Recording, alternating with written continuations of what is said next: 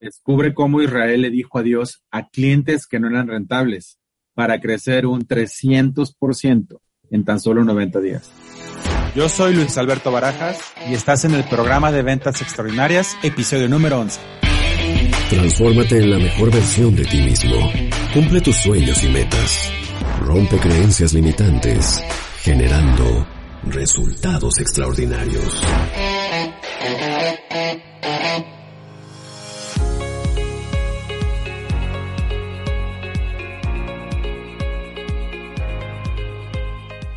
Bienvenidos a un episodio más de este podcast oficial del programa de ventas extraordinarias. Estamos muy felices el día de hoy. Tenemos un invitado muy especial y me da muchísimo gusto recibir a, Israel, que a continuación pues, nos va a decir varias cosas de él. Vamos a hacerle preguntas y al final, pues bueno, espero que como todos los episodios que hemos tenido, pues te haga mucho sentido todo lo que todo lo que nos va a compartir acerca de su proceso dentro del programa de ventas extraordinarias. ¿Cómo estás, estimado Israel? Cuéntanos, por favor, tu nombre completo, el giro de tu negocio, cuántos años llevas en esto, qué generación eres de Pebex y en qué ciudad. Y finalmente, pues, ¿quién te invitó a este programa y por qué decidiste entrar? Con muchísimo gusto, Luis. Mi nombre completo es Hugo Israel Cortés Vera. El giro de mi negocio es marketing, diseño y comunicación ya estamos a punto de cumplir seis años en el negocio. Soy generación PEBEX 20 de Guadalajara, Jalisco. Y la persona que me enroló al, proceso eh, se llama Víctor López, generación 19.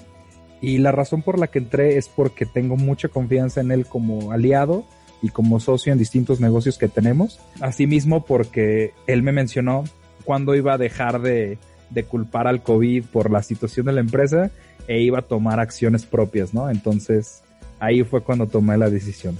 Tú eres de las generaciones COVID, ¿no? Ahorita que estamos en, plena pandemia y bueno, ahorita nos compartes un poco este tema, ¿no? De, de, de, lo que pensabas antes, ¿no? Este, o durante, pues, el proceso de la pandemia, ¿no? Vamos a platicar un poco sobre tus resultados. Cuéntanos, por favor, Israel, ¿cuánto vendías típicamente promedio antes del proceso? No sé si lo quieras compartir en dinero en piezas, porque le comparto a la gente que nos está escuchando por primera vez, en este programa tú defines como participante una meta de ventas que tienes que cumplir sí o sí para poderte graduar. Para que estemos en el contexto correcto de la persona que estamos entrevistando, pues a mí me gusta preguntarles un poco cómo estaba, ¿no? antes de entrar al programa. En tu caso, Israel, cuéntanos cuánto vendías. Eh, mi giro como tal vende procesos de iguala. Entonces, cada mes yo estaba cobrándole a mis clientes aproximadamente 115, 125 mil pesos. Entonces, trimestralmente yo traía ventas en promedio de 350, 370 mil pesos trimestrales. Cuando entro al proceso y me dicen, oye, pues es que te tienes que poner una meta extraordinaria, dije, bueno, a ver, ¿qué sería extraordinario para mí? Puedo crecer ese número, pero de clientes nuevos. Eso sería muy extraordinario. Te voy a decir la verdad, mi primera meta estuvo muy mediocre cuando, cuando descubrí el potencial de lo que podía alcanzar. Primero me tracé una meta de 70 mil pesos nuevos mensuales. Entonces dije, bueno, pues 210 suena padre, subo las metas trimestrales y sigo con mi promedio a medio millón de pesos, pues está padre, ¿no? Al final me di cuenta que lo que cerré nuevo era el doble de lo que yo facturaba trimestralmente nuevo. O sea, estuvo, estuvo padre porque cerré las ventas en casi 900 mil pesos. Entonces fue como un brinco total de, de, lo que hacía nuestra agencia porque dejamos solo de vender eh, procesos de iguala. Si no empezamos a vender proyectos, empezamos a vender contratos anuales y empezamos a vender, eh, pues ahora sí que más servicios complementarios y a cobrar comisiones.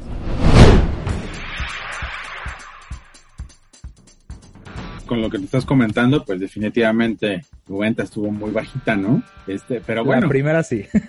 compártanos un poco, realmente tú considerabas que era mucho esos 70 mil pesos, ¿no? Este, ¿por qué pensabas que era mucho en ese entonces? Porque en ese momento todo nuestro crecimiento había sido orgánico, o sea, recomendaciones. Teníamos un muy buen cliente, le encantaba el resultado y nos recomendaban.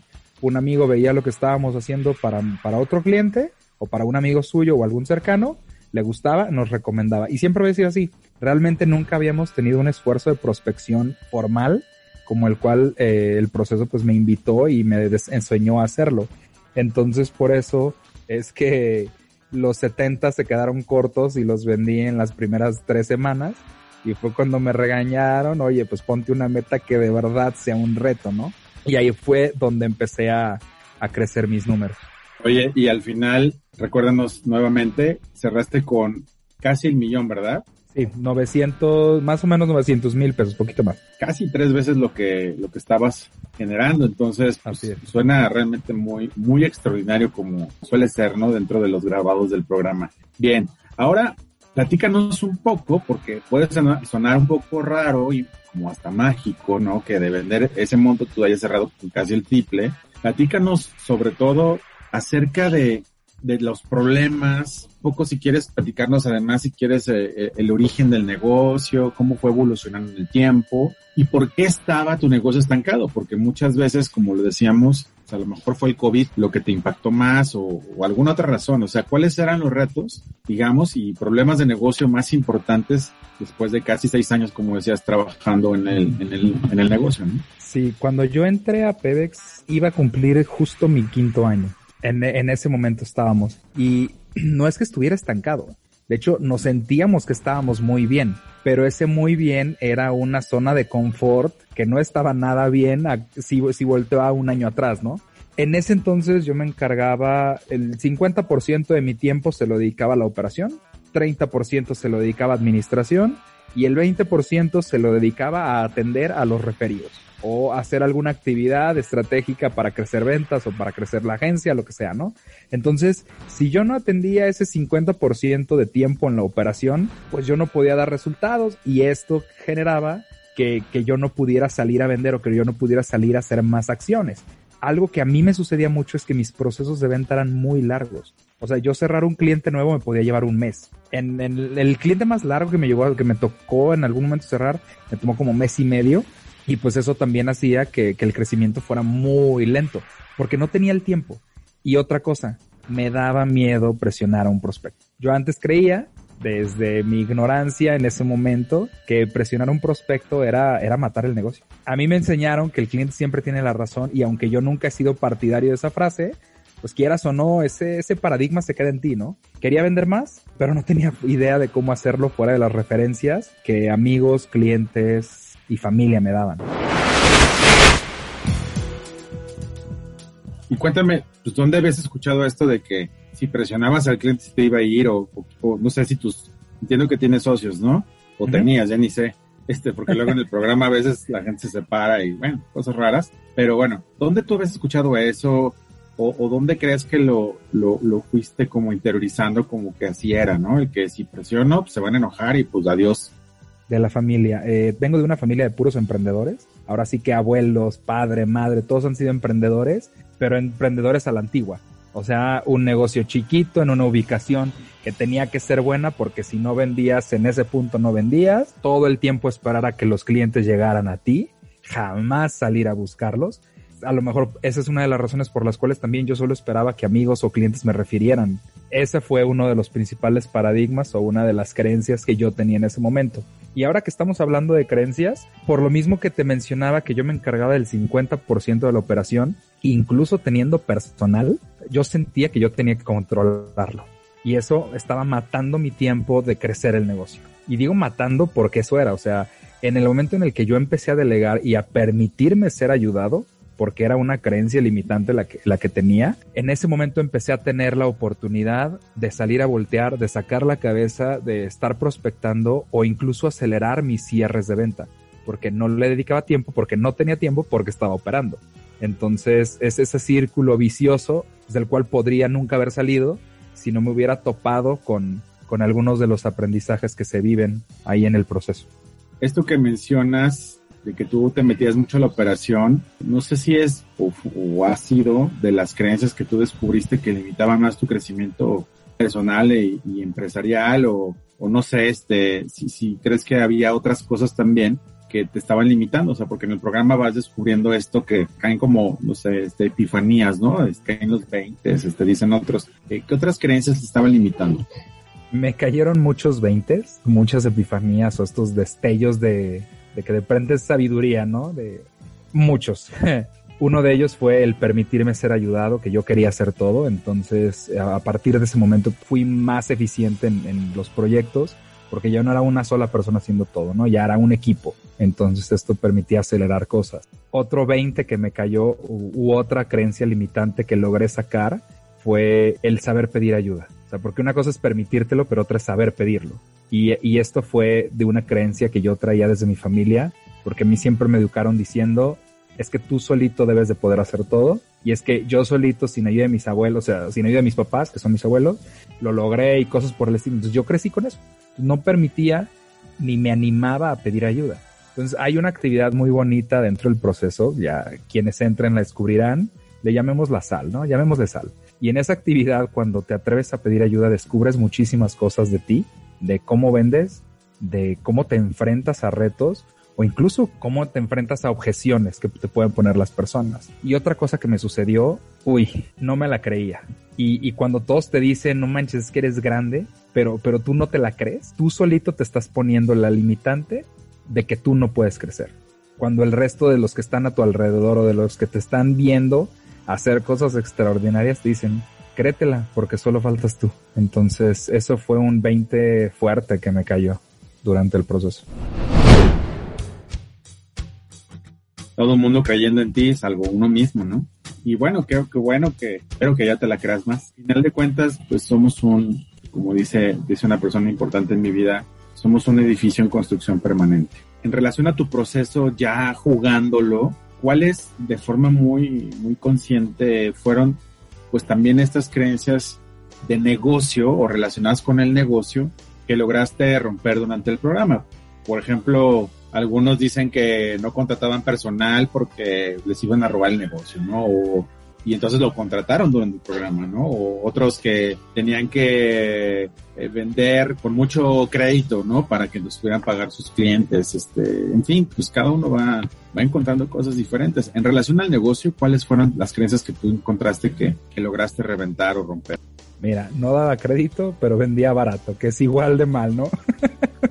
Entonces, una de las creencias que rompí es que cuando me enfrentaba a que veía otras agencias junto a mí frente al prospecto, decía, tengo que ser el más barato porque la relación costo-beneficio va a ser la mejor. Entonces, solito bajaba mis presupuestos incluso a veces antes de que me lo pidieran.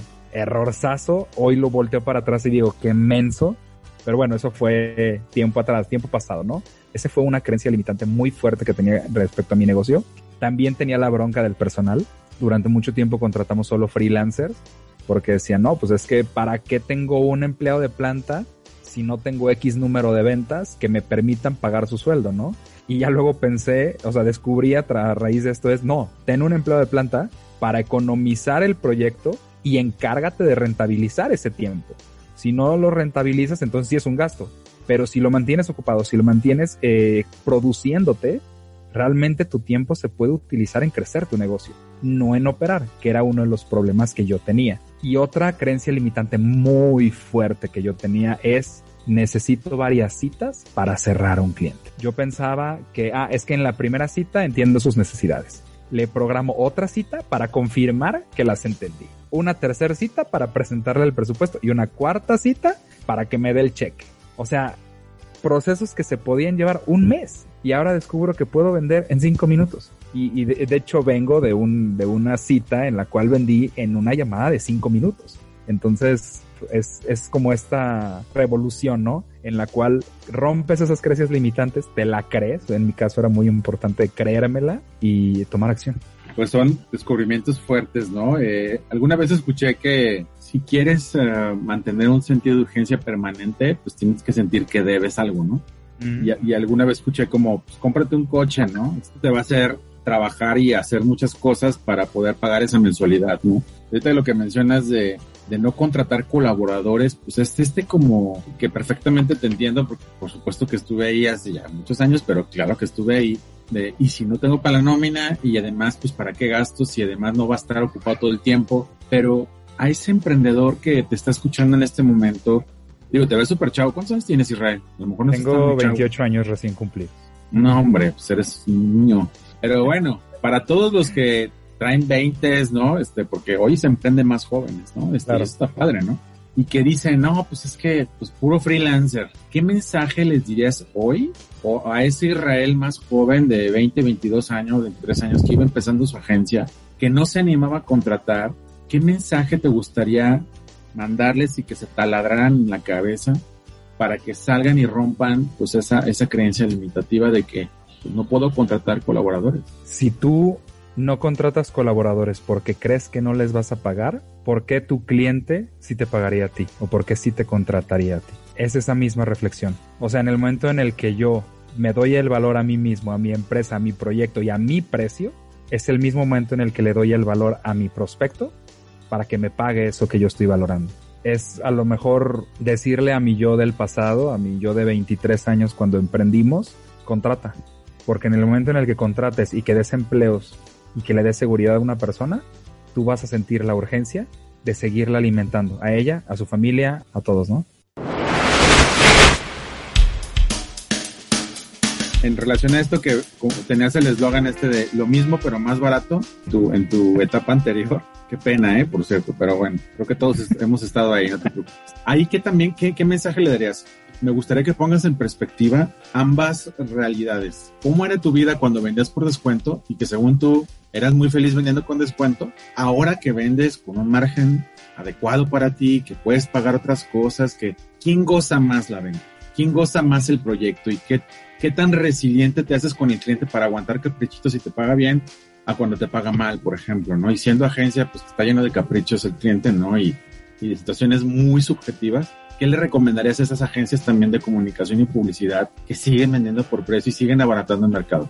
Ya ves que tripliqué las ventas mensuales. Bueno, le dije adiós a la mayoría de los chiquitos. A la mayoría de esos clientes que solamente estaban mal creados, que solamente me, me exigían de más por, por el precio que se les daba, etcétera.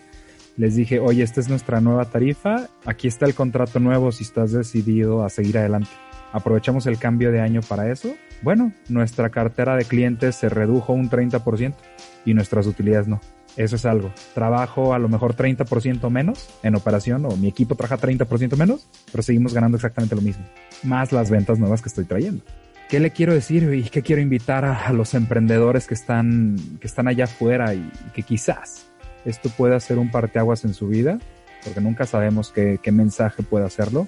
Te cuesta exactamente lo mismo lidiar con un cliente chico que lidiar con un cliente grande. Te cuesta exactamente lo mismo.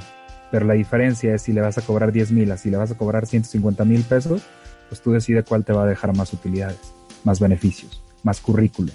Pero cuesta lo mismo lo que tengas que trabajar con uno que con el otro. Por otro lado, le comparto a la gente que nos escucha por primera vez que este programa está diseñado de tal manera que es incómodo y, muchos comentan que es difícil. Finalmente no es para todos eh, tan difícil, pero bueno, en el promedio más o menos solamente se graduó un 30% de las personas que lo, que lo viven, ¿no? No sé si en tu caso, Israel, también fuiste de esa estadística que, en algún punto quiso abandonar el programa. Si así fue, ¿Qué fue lo que hizo que, finalmente tú eligieras graduarte? ¿Y qué le recomendarías a la gente que está jugando en este momento a lo mejor el programa y que, que está pensando en darse de baja? O sea, ¿qué, ¿cómo lo viviste tú esa parte de, de, lo, incómodo? Sí fue incómodo, sí fue retador, pero en sinceridad yo nunca me quise bajar. Supe desde el día que le dije a Víctor que me enroló y, de hecho hasta jugué con él, le jugué chueco, no hombre, o sea, estaba preparándose para entrar a su sesión previa al segundo sábado, que es una de las fechas límites para, para presentar una de las actividades clave. Y yo no le dije nada de que ya me había inscrito. Entonces cinco minutos antes él estaba bien nervioso y ya le mandé la ficha de depósito. Hasta jugué con él y todo. Bueno, en ese momento yo sabía que yo me iba a graduar. Desde el momento en el que deposité, sabía que lo iba a hacer. ¿Qué sí te voy a decir? Ahí sí no te puedo decir que no. Cuando estaba firmando el contrato, en mi mente estaba, y, a ver si no nos regañan aquí en grabación, a qué chingados me vine a meter. Ese sí lo traía así como, ching, ¿qué estoy haciendo? O sea, sabía que me iba a graduar, pero cuando, mientras estaba arrastrando esa pluma, wow. Al final, ¿qué me mantuvo y qué me permitió llegar a ese resultado? La confianza así como confié en la persona que me enroló, así como terminé confiando en mí mismo, confía en mi facilitador, Edgar Estrada, confía en mi staff, Cristian Ojeda, como ellos mismos te dicen, ¿no? Aviéntate al proceso, es un salto de fe. Entonces, a partir de ese momento, pues fue romper paradigmas. Dicen que PEBEX también significa programa de vida extraordinaria, ¿no? O algo así.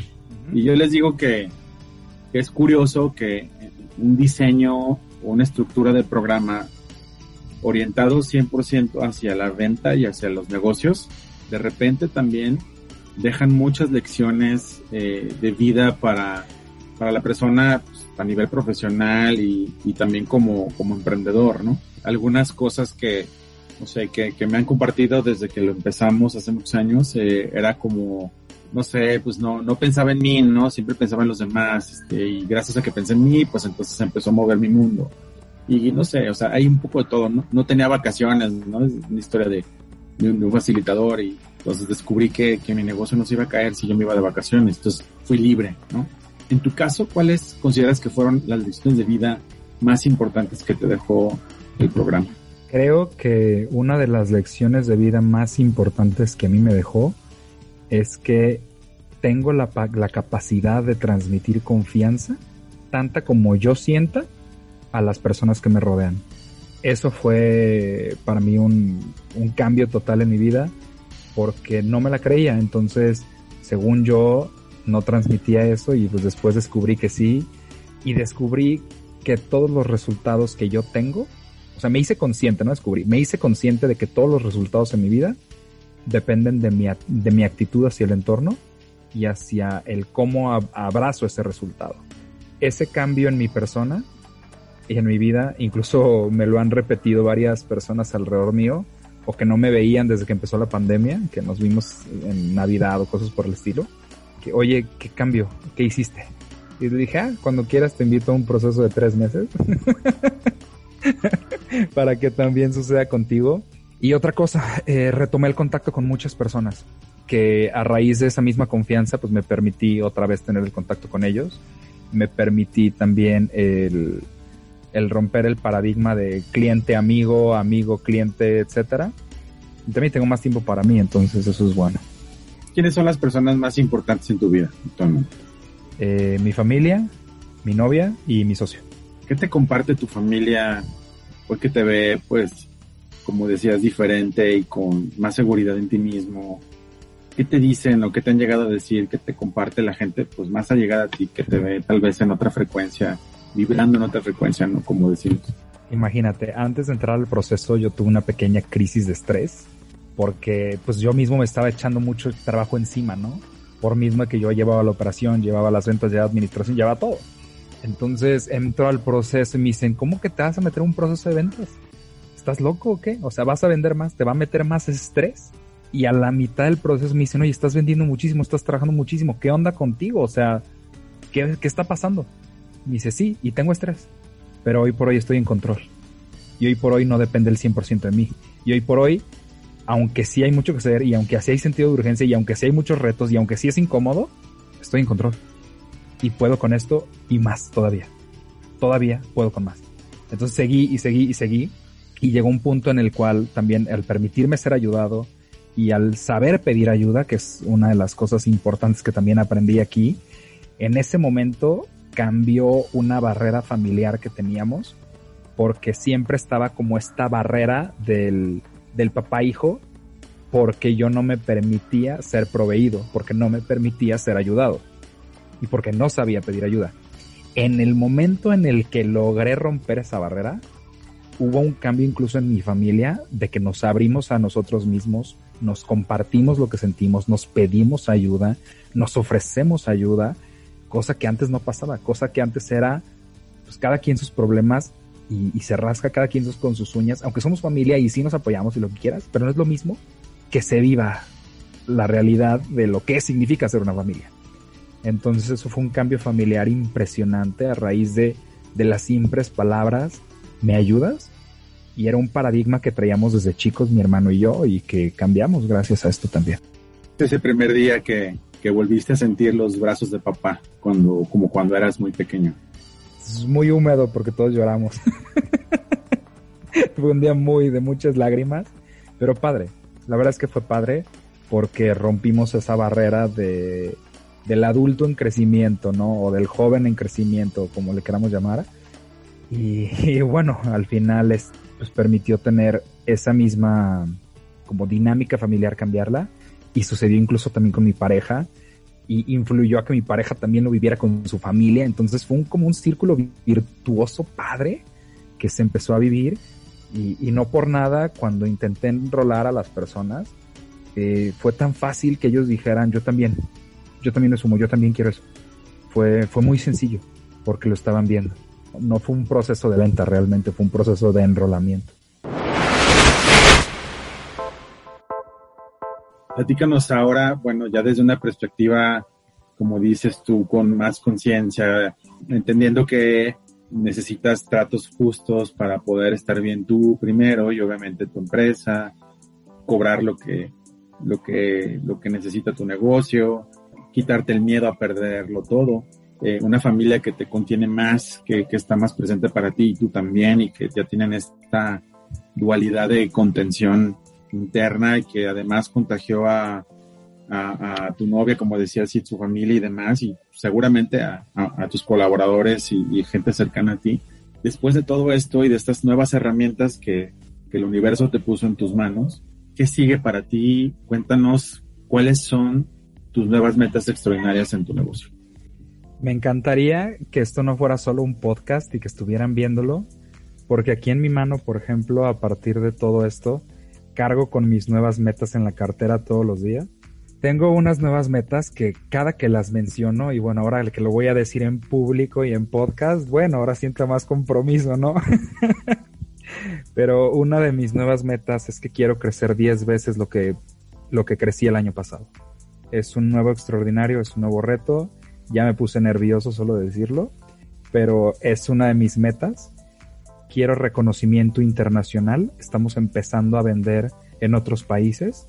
Estamos utilizando plataformas para, para prospectar en, en distintas partes de Latinoamérica y Norteamérica. Estamos entrando a concursos de marketing y diseño a nivel internacional. Y, y, antes decía, no, puedo pagarlo porque si lo pago, pues a lo mejor no voy a pagar una nómina. ¿no? Y ahora digo, no manches, o sea, si no lo pago jamás voy a estar ganando un concurso. Entonces, pues tengo que pagarlo, ¿no?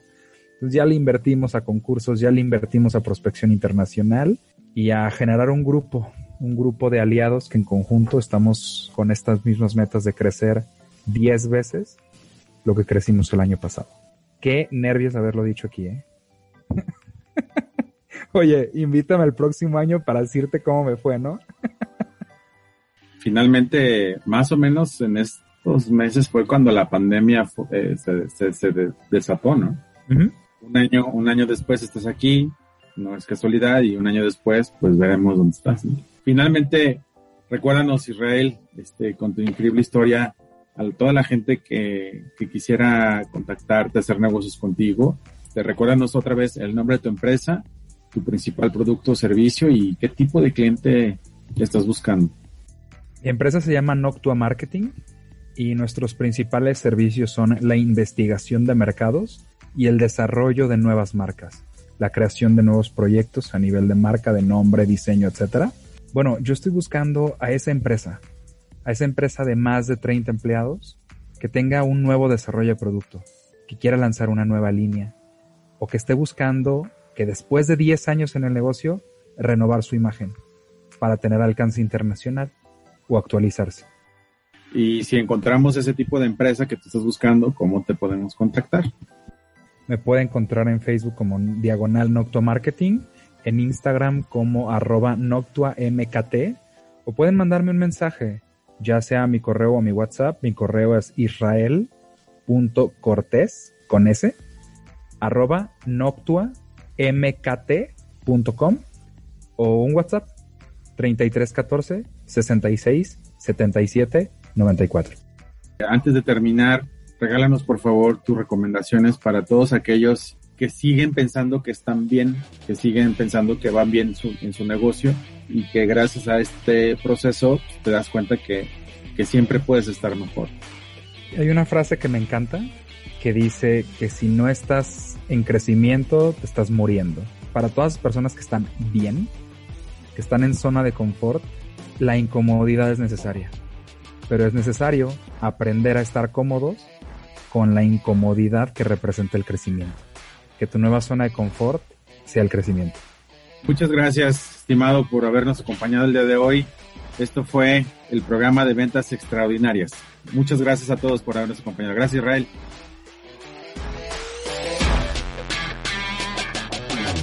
Programa de Ventas Extraordinarias. Una producción de Luis Alberto Barajas para Grupo Barú. Masterizado en Brand Voicer en Guadalajara, México. Derechos reservados 2020.